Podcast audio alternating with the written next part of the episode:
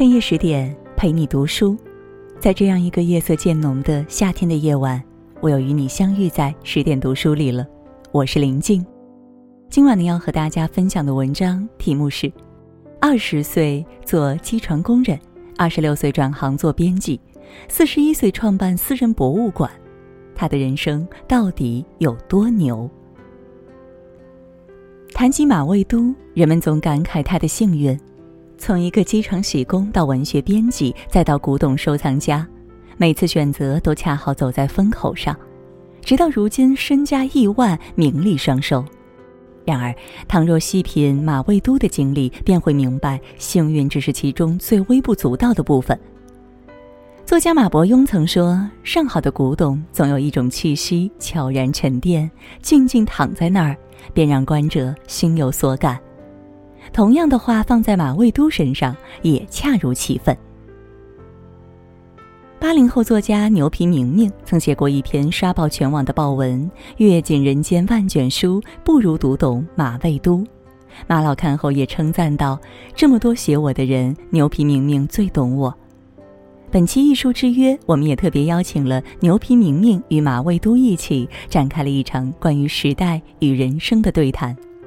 采访地点选在了由马未都自1996年亲手创立的观复博物馆，直到现在，这仍然是国内唯一一家不需要政府任何补贴的私人博物馆。聊到童年时，马未都回忆起了一段他年少时的经历。那时，父亲提着一袋黄豆回家，他咽着唾液在旁注视，父亲也小心翼翼地炒黄豆，直到豆香弥漫房间。父亲端起这一小锅豆子，却一个不小心全洒落灶台余火中。橙黄透亮的豆子很快变得焦黑。父亲曾在战场上厮杀，面对炮火也不曾动容，却在这一刻泪流满面。这幅情景俨然是马未都儿时的缩影。幸运的是，在这清苦逼仄的时光里，马未都很快找到了还世的方式，那就是读书。最早让他迷上读书是看《红楼梦》的时候，整个人都陷了进去，一直读到黛玉焚稿、香魂飘散之际，他才恍若初醒，看到窗外天地既白，风雪呼啸。打那以后，他如饥似渴，搜寻一切能看的书，有时甚至不能称之为书，比如说是别人撕下来糊墙的书页，但只要有字，他就站那儿看得如痴如醉，半晌也不动弹。寄来的书第二天就要归还，他就把自己锁在房间里，眼前摆一个大大的搪瓷茶杯，里边装满咸菜和冷饭，饿了就抓一口塞嘴里，丝毫不耽误看书的时间。多年后，有位大学生问马未都：“读那么多书有什么用？”他回答：“读书有什么具体的用处，我很难说上来。但你如果不读书，一定是个无用的人。”在那个年代，许多人和马未都一样，小学还没读完，便早早地走上各种岗位，接受从此再无起伏的命运，活成面目模糊的茫茫路人。但马未都曾读过的书，使他虽然身为机床洗工，灵魂却时刻穿越冰冷的器械、深黑的玻璃，去到许多人去不了的地方。一九八一年，他写了他的第一部小说《今夜月儿圆》，讲的是工人的爱情故事。他做工多年，自有充沛的情感和饱满的细节，而正因博览群书，这一切在他笔下跃然而出。毫不夸张地讲，这篇小说在当时就好比如今的千万级爆款。也正凭这篇文章，马未都被推荐成为青年文学的编辑。到编辑部上班那天，马未都愣住了，在座的不是名编辑，就是名作者。他从未想过自己这个学历仅小学四年级的人，能和他们在一个办公室工作。他的命运就此改变。他后来很爱说一句话：“有本事你埋没不了。”好似名贵的古董，经历岁月变迁，可能流于泥沙，也可能沦为市井器皿。但只要在奔波中没有碎掉，便总有重归展厅、世人瞻仰的一天。人这一生总是难免潦倒困顿的光阴。而如何才能度过那些逼仄灰暗的时间？或许可以从马未都的新书《背影》中找到答案。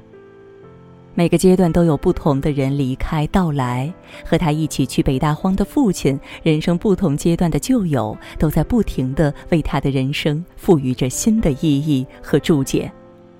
与其抱怨命运的不公，努力学习，向内生长，在机会到来之时，才能拥有拔地而起的力量。读万卷书不如行万里路，行万里路不如回归自我。作为文学编辑的马未都，不可谓不成功。马未都先后挖掘出刘震云、莫言、余华等今后对于中国文学界举足轻重的作家。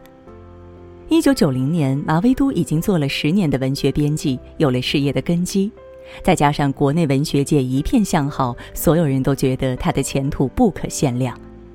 然而一天早晨，青年文学却收到马未都的电话：“我不来上班了。”打完这通电话，马未都头也不回地和几位熟识的作家一起搞编剧创作。编审了成千上万的稿子，马未都在把握受众心理上也修炼得丝丝入扣。当年几部火遍大江南北的电视剧《编辑部的故事》《皇城根儿》，马未都都参与其中。他觉得文化界的氛围变得让他难以接受，作品水平开始参差不齐，评审的水也越来越深。但他很快发现影视圈的复杂程度有过之而无不及，于是仅仅两年便挥手而去。很快，他有了新的事业——文物收藏。在他看来，文物界是掺不得任何水分的地方，懂便是懂，不懂便是不懂，这才真正值得去钻研。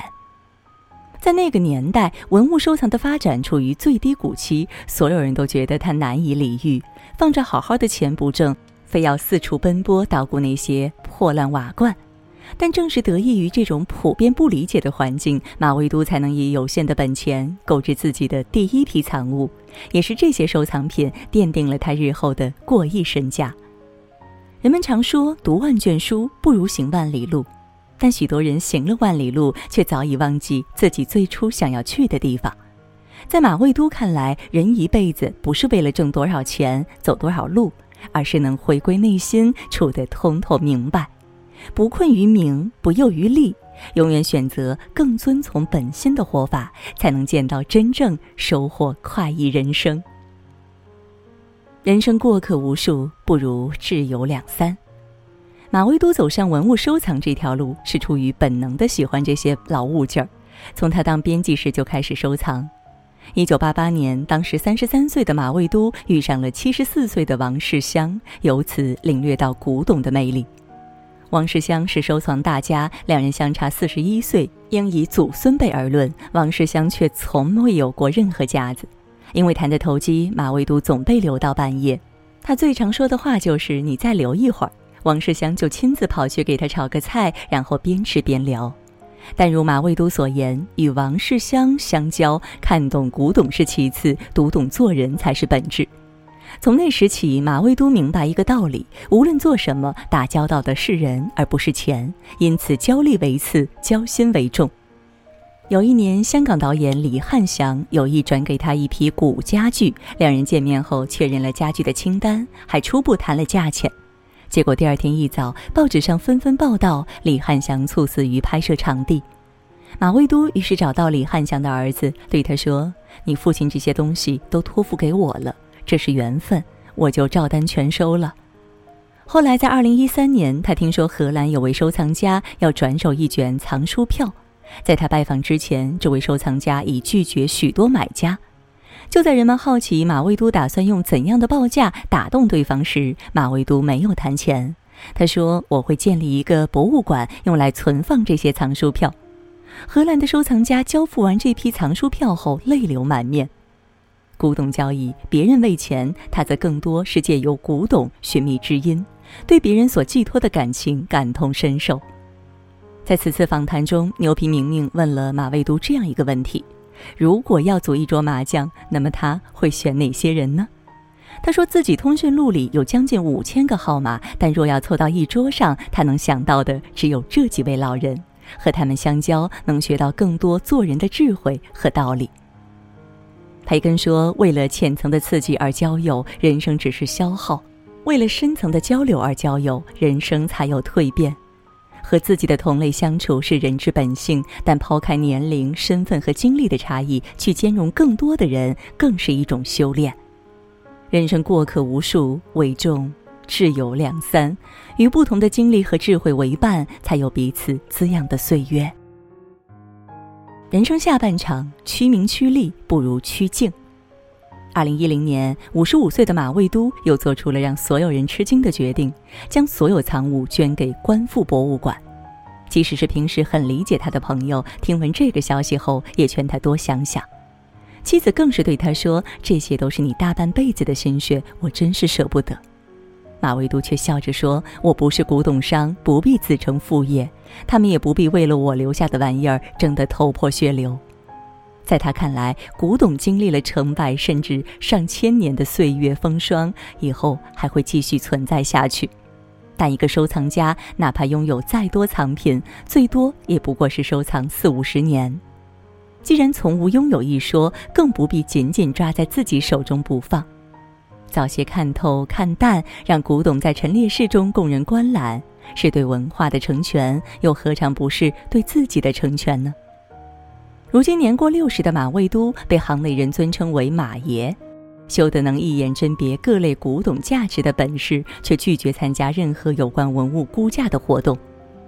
他不愿意普罗大众在听闻古董时所惊叹的是天文数字的价格，而不是古董背后的文化。更多时候，他把自己当成一位文化布道者，通过出版书籍，用最通俗平实的语言，让人们接近文物，读懂文化。马未都在他的官复博物馆里还领养了四十多只猫，不同于与人相伴，和猫在一起，能够看着它走过一生，对岁月便更有一种触手可及的感觉。每只猫去世，马爷都会亲自手写祷文，这样的手笔或许不会像多年前的今夜月儿圆被万人传颂，然而归来半生，却是对灵魂与心性最纯粹的回归。马未都曾说：“人生有三个阶段：趋利、趋名、趋静。世间熙攘，名来利往，多少人都停留在前两个阶段。当一个人走过争名逐利的大半生时，才能明白，让自己归于平静，才能在物质极简、心态极淡的状态里，享受岁月的悠长与纯粹。这是极难的修行，却是最好的活法。他做到了。”而我们还有很长的路要走。好了，今晚呢和大家分享的文章到这就结束了。更多美文，请你继续关注十点读书，也欢迎把我们推荐给你的朋友和家人，一起在阅读里成为更好的自己。也祝各位每晚好梦，晚安。